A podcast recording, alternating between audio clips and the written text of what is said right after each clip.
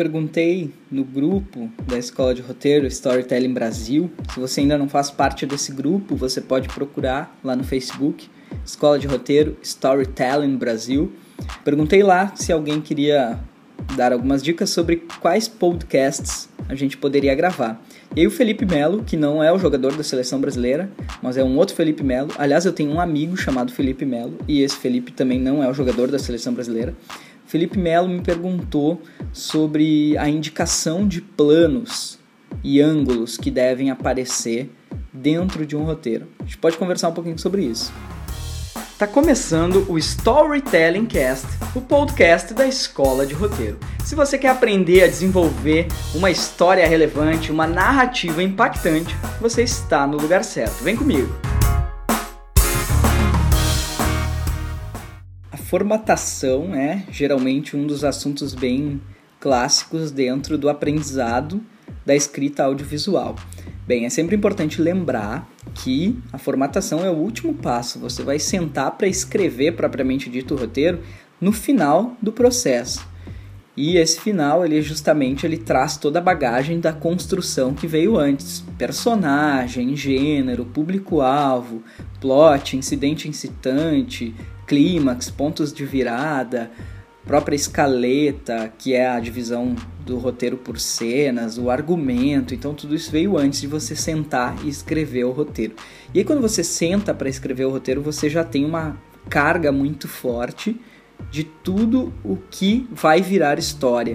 Ou seja, você já sabe qual é a cena 1, você já sabe qual é a cena 2, qual é a cena 3, por que, que ela tá ali, quanto tempo vai demorar para você trazer o seu incidente incitante, quanto tempo vai demorar para o primeiro ponto de virada, o que, que você vai fazer entre uma cena e outra, de que forma o seu personagem sai de uma caracterização e vira realmente uma revelação de personagem, como ele deixa cair essas máscaras, de que maneira você vai entregando para o público essa revelação, enfim, tudo isso você já determinou. Então, o processo da própria escrita é algo que traz uma tradicionalidade que é simplesmente levar um texto claro para uma equipe filmar. E aí você pode até dizer, tá, mas e onde fica a magia da história se eu simplesmente escrevo um roteiro técnico para uma equipe filmar? A magia fica nas entrelinhas, fica no personagem. O próprio Maqui diz isso, que a substância maior do roteirista é o protagonista.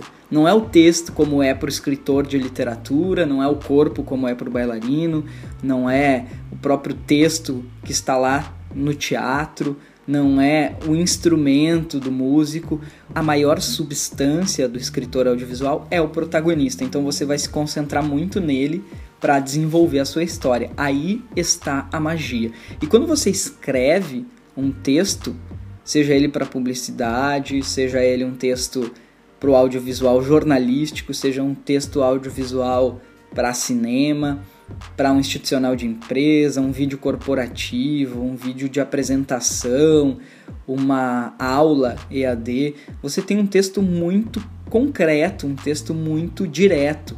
Você está simplesmente mostrando para a equipe o que deve ser filmado, como isso vai ser filmado é uma tarefa principal do diretor e do diretor de fotografia, escolher planos, escolher ângulos. Então, por regra geral, a formatação ela existe para facilitar a leitura da narrativa e para levar essa narrativa para dentro do audiovisual. Ela simplifica o entendimento de quem está falando, qual é o discurso que o personagem faz, e essa simplificação justamente é para pontuar tudo que deve ser filmado. Então, por primeiro, tá? A primeira regra da formatação é que ela deve ser escrita sempre no presente, como se aquela pessoa que estivesse lendo, o diretor, diretor de arte, produtor, ator, estivesse vendo o filme naquele momento. E você só descreve ações, por exemplo, o personagem caminha, abre a porta, gira a fechadura, abre a maçaneta, sei lá, sai de casa, desce as escadas, abre o portão do prédio, desce as escadinhas que tem na frente. Então, sempre no presente e sempre ações. Então, você não vai descrever, por exemplo, ah, o personagem pensa como aquele dia vai ser difícil. Não, você vai transformar aquilo em ações. Por exemplo, ele olha para o relógio. ele sai correndo. Então o público já entendeu que ele está atrasado. Não precisa você dizer, ele olha para o relógio sai correndo porque está atrasado. E você não diz, ele olha para o relógio, close do relógio mostrando a hora. Não, você não traz ângulos.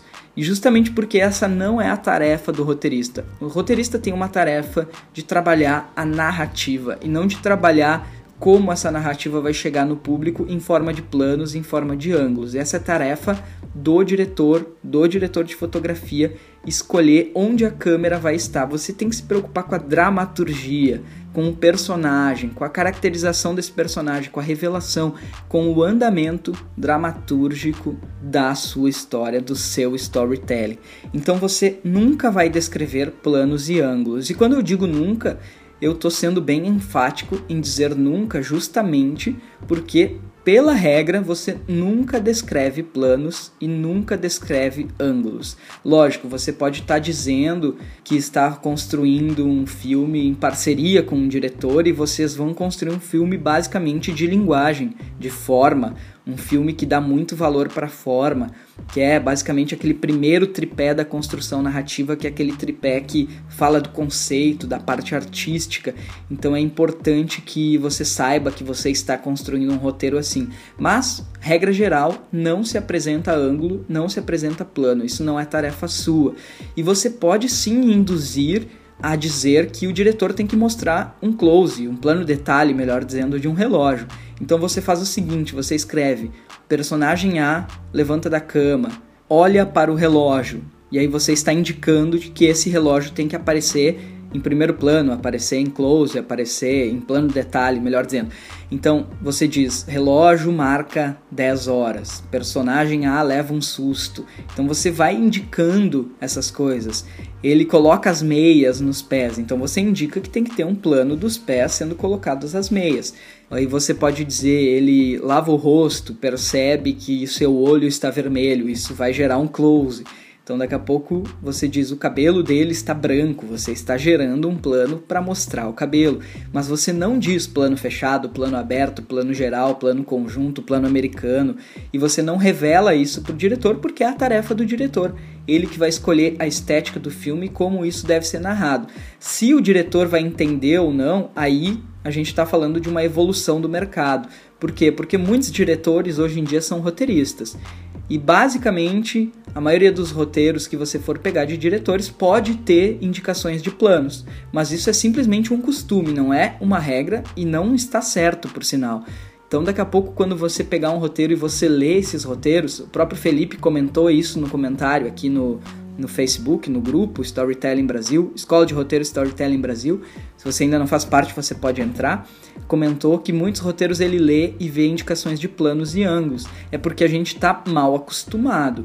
Tem uma exceção, uma exceção quando você coloca POV de personagem A. POV significa ponto de vista. Você está escrevendo uma história de suspense e a casa do personagem está sendo assaltada. O personagem vai até a janela e ele enxerga os, ba os bandidos entrando pela porta principal. POV do personagem A enxergando os bandidos entrando, porque isso mexe na dramaturgia, isso mexe no mistério da cena mas essa é uma exceção raríssima. Eu, inclusive, toda vez que eu vou escrever um POV, eu me pergunto: é necessário eu tocar nesse POV? É necessário eu trazer esse ponto de vista?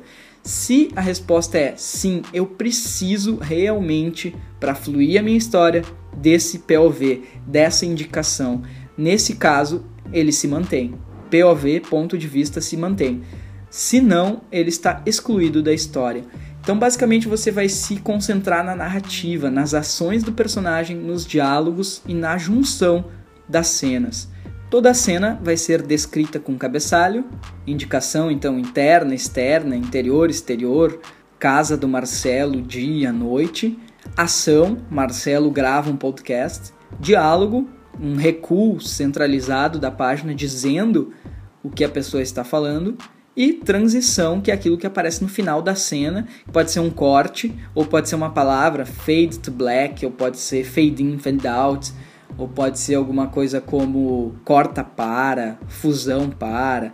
Todas essas indicações, tem um, um vídeo que eu gravei no canal do YouTube da Escola de Roteiro. Esse vídeo chama-se Como Formatar um Roteiro. Você pode acessar lá para ver direitinho toda a formatação e como essa formatação se concentra, como realmente vai acontecer.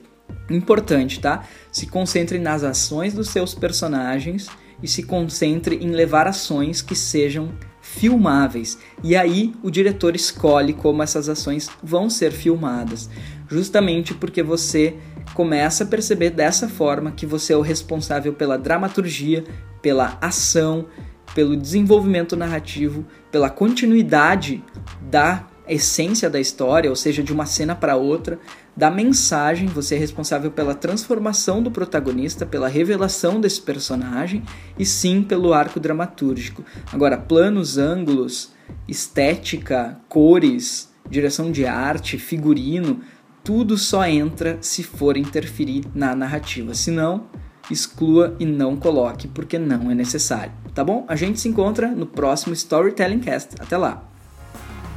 Este foi o Storytelling Cast, podcast da Escola de Roteiro. Se você quiser baixar meu e-book, os 10 livros obrigatórios para criar storytellings, você pode acessar escoladeroteiro.com.br e baixar gratuitamente. Lá você também vai encontrar bastante material sobre o desenvolvimento narrativo e sobre o mercado de storytelling. A gente se encontra no próximo Storytelling Cast. Até lá!